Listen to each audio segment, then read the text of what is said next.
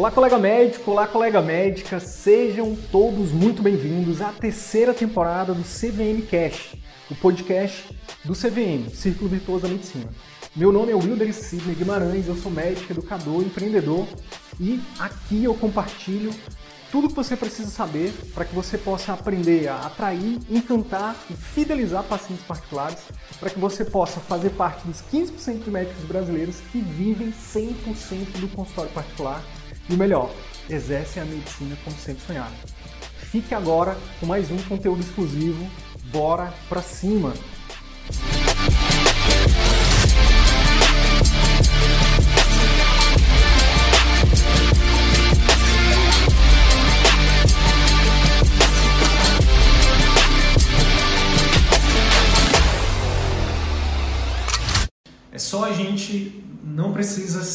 PhD, um estudioso do assunto, não precisa ser médico para concluir que a, a, medicina não é, é, Ninguém procura um médico apenas para saber é, qual doença tem. Mas as pessoas procuram um médico também para, óbvio, saber que doença tem, saber qual tratamento seguir, mas receber ali né, um, é, uma palavra amiga, um apoio, uma palavra de esperança, né? é, saber que você não está sozinho. E isso tem técnica.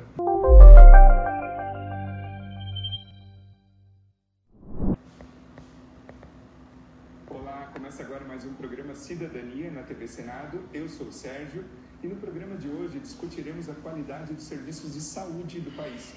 Pesquisa realizada pelo IPEC no último mês de julho revelou que a saúde é o terceiro tema de maior preocupação dos brasileiros com 33% atrás do desemprego e da corrupção.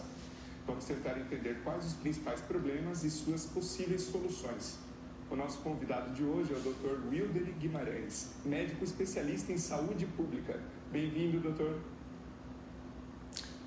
Olá, Sérgio. Um prazer participar aqui do, do programa e, de alguma forma, contribuir um pouco aí para o entendimento e busca de possíveis soluções aí para o nosso serviço de saúde do Brasil. Doutor, a pesquisa que eu mencionei é, indicou como principal problema no SUS a demora para se conseguir consultas, exames e cirurgias. Pela sua experiência, qual seria uma forma de contornar essa, esse tempo de espera? Quando a gente fala de tempo de espera, é, é, um, é, uma, é um problema bem complexo que envolve várias vários setores, né? Por exemplo, envolve é, a necessidade de contratar pessoas, de ter serviços, mas eu queria aproveitar esse tempo valioso aqui, falando para a audiência de vocês, Sérgio, falando de algo que eu acredito que talvez seja é, o gargalo principal, que é melhorar o fluxo dos atendimentos dentro do sistema de saúde público. Então, por exemplo, eh, em alguns países onde a saúde pública é mais bem estruturada e organizada, para que uma pessoa, por exemplo, ela precise, eh, para que ela seja encaminhada para um serviço, por exemplo, para fazer uma cirurgia, ela, ela tem ali a necessidade de uma triagem, de um médico, né, que em alguns locais é, é, são médicos de família, que são especialistas, que são valorizados, que são capacitados, né? Para poder exatamente da, daqueles pacientes que mais precisam, ele saber identificar aqueles que precisam com mais urgência, aqueles que precisam com menos urgência. Infelizmente no Brasil ainda tem, uma, ainda tem muita confusão ah, em relação a como é que deve ser esse fluxo. Né? Então muitas vezes o paciente ele, ele precisa de uma cirurgia mais urgente, aí ele vai num, num, num ponto de saúde pública que ele precisa esperar seis meses sendo que se fosse mais organizado ele poderia resolver isso em um mês.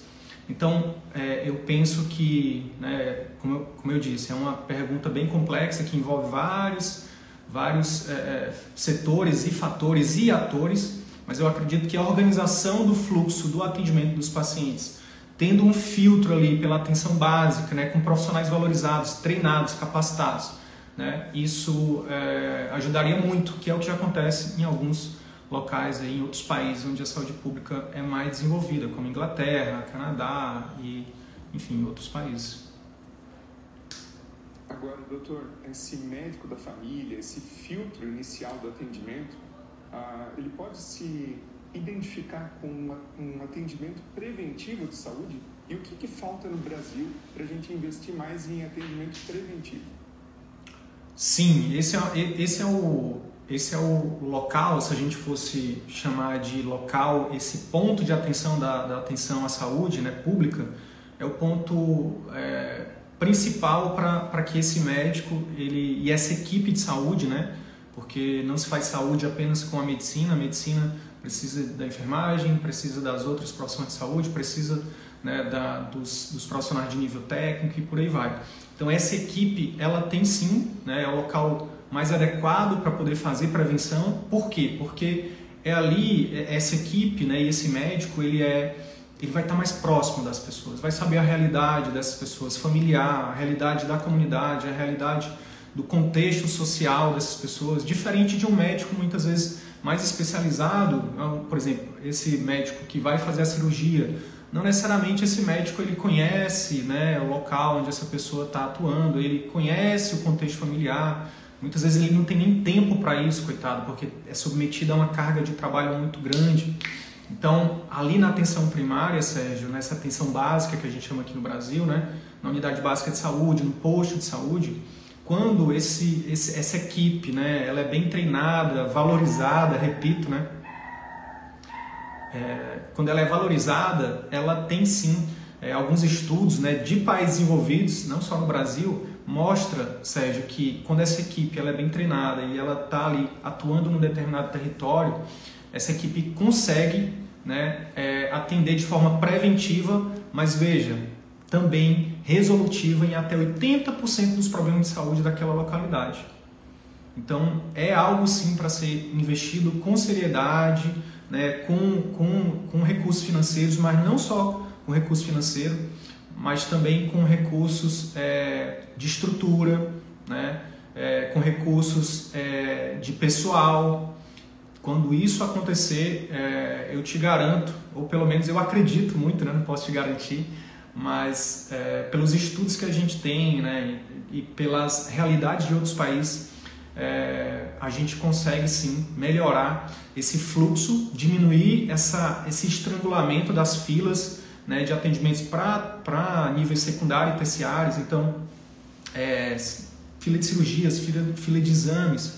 Sérgio, vários estudos mostram que quando é, é, o paciente ele consegue ter um atendimento, uma consulta médica e multiprofissional com mais qualidade, com mais é, é, escuta ativa, por exemplo, né? onde esse médico ele conhece a realidade, esse médico, essa equipe conhece a realidade desse paciente, a necessidade de exames e de intervenções como procedimentos e cirurgias ela cai sensivelmente, né? Então é, eu vejo, né, obviamente aqui eu tenho todo conflito de interesse porque sou médico de família, porque sou é, é, estudioso né, dessa, dessa área e levanto realmente essa bandeira. Doutor, com relação à saúde privada no país, o principal problema indicado pelo público foi a baixa cobertura para procedimentos e nesse sentido, no último mês de setembro, foi publicada a Lei número 14.454, que determina aos planos de saúde a obrigatoriedade de cobertura de procedimentos fora do rol da ANS. Como que o senhor avalia o impacto disso tanto para a satisfação dos beneficiários, mas também para a solidez dos planos de saúde? Olha, então eu começo também já é, deixando claro o meu conflito de interesse em relação ao meu posicionamento, porque é, a, eu defendo é, é, sem, sem pestanejar a boa assistência médica e de saúde ao paciente, seja no SUS, seja no serviço é, na saúde suplementar através dos planos de saúde, seja no atendimento particular. Hoje, Sérgio, essa é a minha bandeira de vida, de missão de vida. Né? Então, é, eu, eu acredito que é, essa foi uma decisão acertada do nosso, do nosso congresso aí. É, por quê? Porque, é, na minha visão, é inadmissível.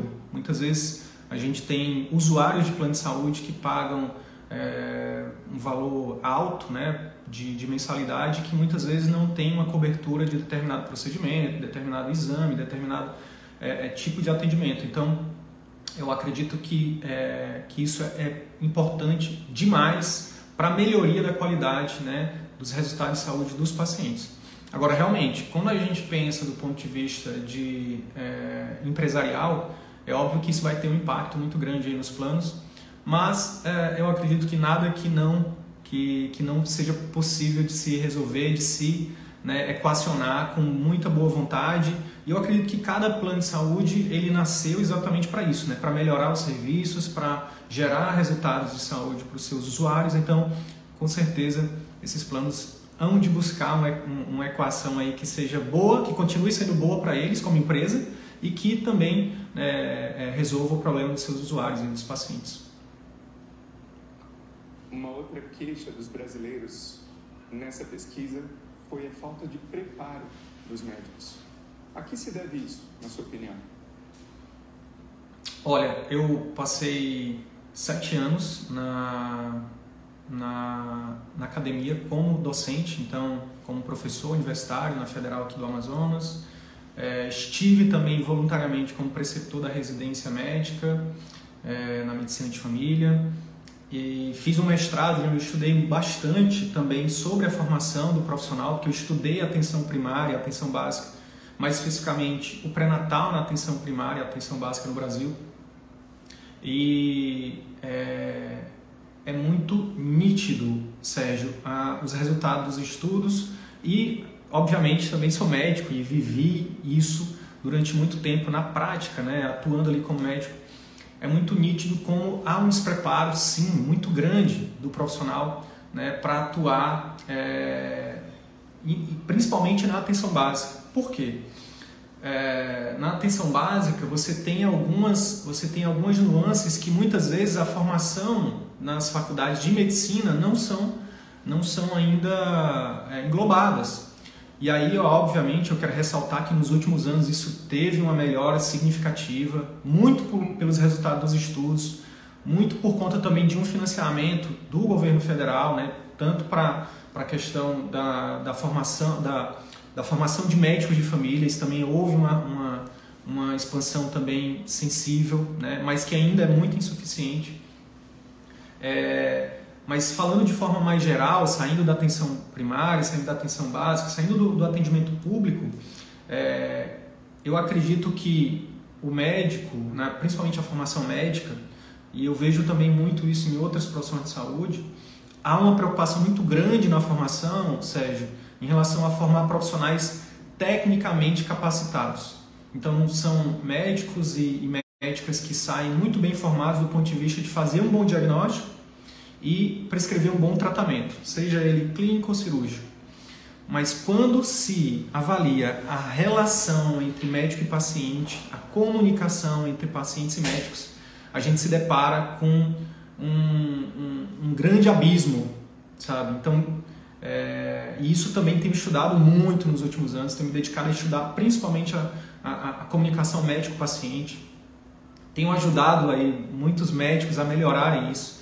E eu tenho hoje é, ajudado, por exemplo, Sérgio, médicos que são que têm um ou dois PhDs que é, reaprenderam a técnica de consulta, a como, pasme, a como se comunicar, como falar com seu paciente. Por quê? Porque se você não sabe falar com o paciente, você pode ter três PhDs, você pode ter formado na, em Harvard, o paciente, se ele não entender o diagnóstico, se ele não entender como é que é para fazer aquele tratamento, ele não vai seguir aquilo. E aí ele vai atribuir a você, ao médico, né, no caso, não a você, Sérgio, mas ao médico, a, a, a, ele vai pensar que ele vai dizer que aquele médico é incompetente, quando na verdade a incompetência foi apenas de comunicação, foi de fazer com que ele entendesse o próprio problema que, e como aquele tratamento que estava sendo proposto, ele vai atuar para combater a doença. Mas, eu digo mais, antes de falar sobre explicar o diagnóstico e explicar de forma que o paciente entenda o tratamento, eu voltaria até um passo antes disso, que é escutar o paciente. É, tem uma frase de um dos autores que, que, que fala sobre é, comunicação médico-paciente, sobre habilidade de comunicação, fala assim, Sérgio, abre aspas. É, devemos nos, nos esforçar para escutar os nossos pacientes, pois eles estão querendo nos dizer o diagnóstico que eles têm. Fecha aspas. É, então, é, é, muito sobre isso. Muitas vezes o paciente ele vem atrás do médico não só para resolver um problema de saúde, para saber qual remédio tomar, qual exame fazer, mas muitas vezes, eu diria na maioria das vezes, para poder é, ser ouvido, para sentir acolhido, sabe? E isso, infelizmente, a maioria, a esmagadora maioria das faculdades, das, das residências médicas não ensina. Então isso acaba que a gente tem uma mão de obra extremamente especializada, extremamente competente no Brasil, mas que pouco resolutiva porque peca né, nessa questão de é, se relacionar melhor com os pacientes. Com relação a essa falha de comunicação, né, de que forma, na fase acadêmica, nas faculdades, a o Brasil, no geral, poderia fazer com que esses alunos de medicina aprendessem a tratar de forma mais humanizada esse paciente? Seria com base em alguma outra disciplina? Ou qual seria a forma, na sua opinião? Olha, tem, tem, tem possibilidades de curto, médio e longo prazo. Curto prazo, qualquer coordenador de curso pode, hoje mesmo, né, depois que eu vi aqui essa entrevista, depois que eu vi essa, é, essa recomendação pode começar a aplicar, que é o que? É buscar um profissional habilitado para ensinar isso tá? e oferecer isso como uma disciplina optativa na, na, durante o currículo médico obrigatório. Então isso é, é, passível de acontecer em seis meses. Qualquer faculdade, principalmente privada, que tem um, um poder de decisão mais rápido, mas até nas públicas também. Isso passa-se no conselho departamental, depois é, é, isso é, é, aprovado de forma rápida, uma, uma, disciplina optativa. E eu digo mais, se quem fizer isso e isso for posto em prática, os alunos vão é, se apaixonar de tal forma que, que com o tempo isso vai se tornar algo é, mais obrigatório, digamos assim. Né? Vai haver uma demanda que vai né, gerar né, a necessidade de ter uma disciplina obrigatória, porque é só a gente não precisa ser um PhD, um estudioso do assunto, não precisa ser médico para concluir que a, a, medicina não é, é, Ninguém procura um médico apenas para saber é, qual doença tem, mas as pessoas procuram um médico também para, óbvio, saber que doença tem, saber qual tratamento seguir, mas receber ali né, um, é, uma palavra amiga, um apoio, uma palavra de esperança, né? é, saber que você não está sozinho.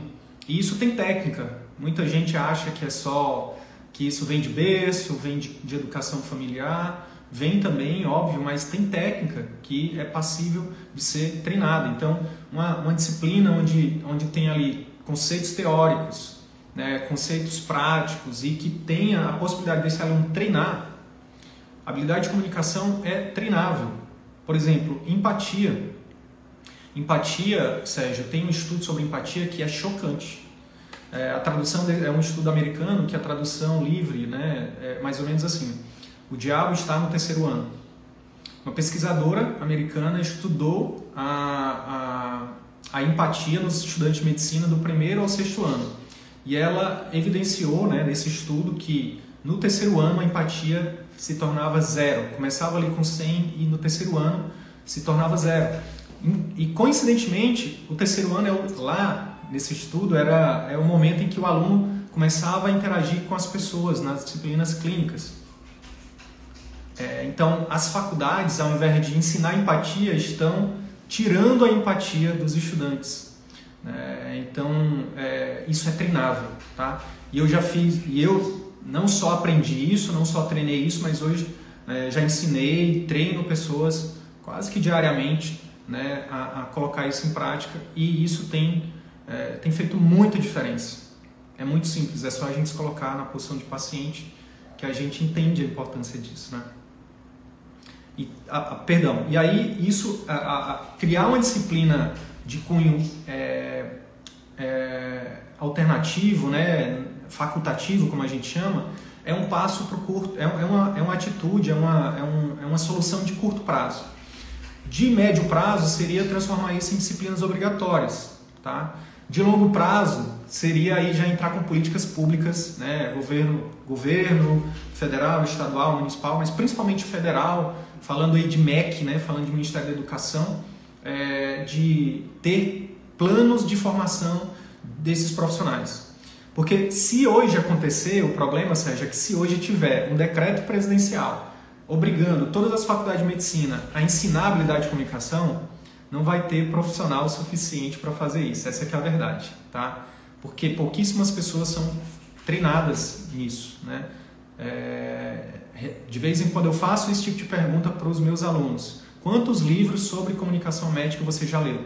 E a esmagadora maioria responde nenhum, nenhum. E são e a literatura é vasta, né? Mas infelizmente ainda não é. Então perceba que são vários, são vários, é, várias alternativas que se tem, mas tudo culmina, né? Principalmente falando de educação, é, com políticas públicas voltadas para a formação de pessoas que vão formar outras pessoas. E aí eu penso que, que isso vai, talvez em 10, 20, 30 anos, isso, eu tenho a esperança disso mudar. Pelo menos do ponto de vista individual, eu tenho feito a minha parte, né? compartilhando isso através da, da, das redes sociais, né? Fazendo. É, hoje eu tenho alunos que estão já fazendo isso como professores nas suas faculdades, então mas eu penso que seria muito acelerado se houvesse né, a intervenção do poder público aí é, para que isso pudesse é, realmente ser implementado. Agora, doutor, muitos médicos se queixam de rotinas estressantes, exaustivas.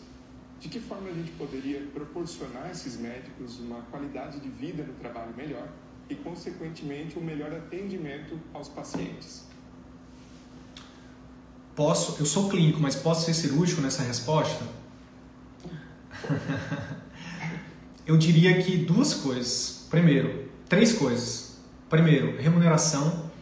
E aí pode ser que alguém se assuste quando eu falo isso, mas na verdade uh, a remuneração do médico, de forma geral, apesar de ser um, um dos profissionais melhores remunerados no Brasil, comparando com a população geral, do ponto de vista é, comparando o, o nível de estresse, o nível de responsabilidade, né, o nível de, é, é, é, de carga emocional que esse médico é submetido, é, em alguns locais, por exemplo, serviços públicos pagam muito baixo para o médico. Aí o que, que acontece? Esse médico tem um salário baixo, ele acaba tendo que complementar a renda familiar, fazendo plantões ou então trabalhando em vários locais e isso é um ponto que, se houver uma remuneração do ponto de vista, falando aqui de serviço público, melhor, isso é um ponto que com certeza vai ajudar esse médico a se dedicar mais para aquele vínculo público, né?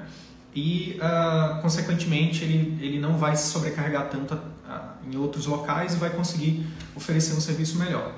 Mas remuneração não é o suficiente. É, a segunda coisa, eu diria que é condições de trabalho, para o médico realmente fazer o melhor. Como médico, Sérgio, eu já atuei em locais públicos e privados, né? mas falando do público, que eu acho que é o que a gente né, tem mais, digamos assim, é, é, urgência de tratar, né? É, eu já trabalhei em locais onde eu sabia o que fazer para resolver o problema do paciente. Eu não me sentia sobrecarregado, não tinha uma carga de trabalho alta é, mas eu não conseguia fazer o meu melhor para o paciente porque não tinha as condições adequadas.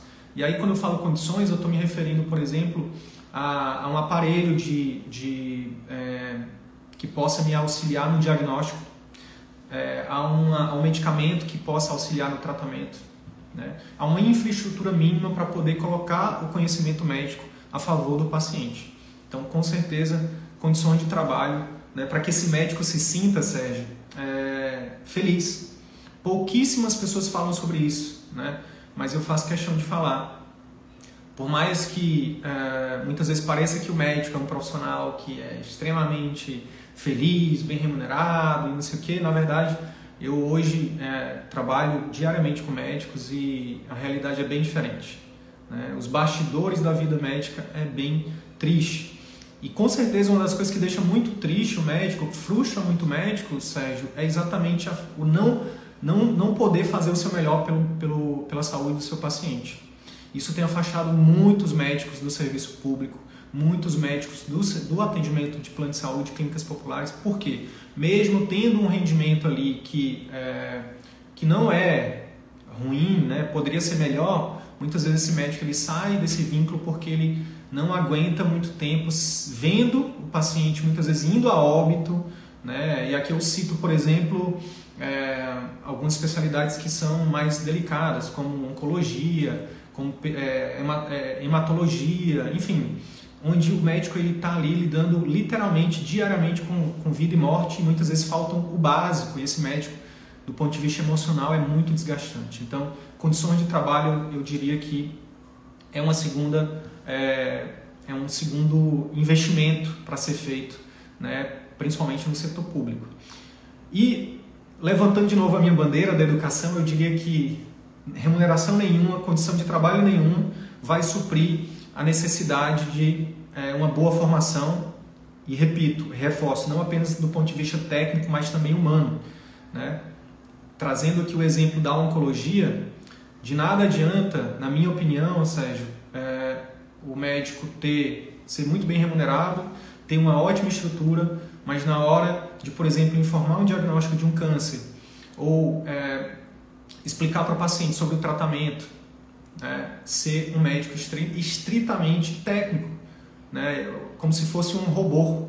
Né? Esse paciente que está nesse momento vulnerável, delicado da vida, precisa de um outro ser humano que olhe para ele né, como outro ser humano. Então, é, obviamente, a formação desse médico né, precisa é, receber esse, esse, essa atenção, tanto do ponto de vista técnico, mas levantando a minha bandeira aqui também do ponto de vista humano, né, para que a gente tenha um médico, e, e aí eu estendo isso para as outras profissões de saúde, né, é, a gente precisa de profissionais humanistas. Né. Muito obrigado, Dr. Wilder, pela participação aqui no Cidadania. E o meu muito obrigado a você que nos prestigia com a sua audiência. Esse programa já está disponível no site da TV Senado e também no nosso canal no YouTube. Aproveita e se inscreve lá. Se você tiver alguma dúvida, alguma sugestão, pode entrar em contato com a Ouvidoria do Senado. Obrigado, um abraço e até o próximo Cidadania. Doutor, obrigado. Obrigado, Sérgio. Pela sua participação. Foi um prazer tê-lo aqui no Cidadania. Obrigado pelo seu tempo. Acho que ficou bem, de uma forma bem explicada, bem tranquila né, para o nosso público. Que bom, fico feliz de ter servido. Legal, doutor. Nos, nos vemos, é, nos falamos. A nossa produção vai entrar em contato assim que tivermos a data de estreia do programa. Agradeço novamente pela disponibilidade do seu tempo, né, por contribuir com tanta gente que vai assistir esse programa. Muito obrigado, um abraço, bom fim de semana. Igualmente. Doutor, obrigado. Obrigado, Vinícius. Obrigado, Sérgio. Bom trabalho. A gente agradece. Obrigado. Valeu, tchau.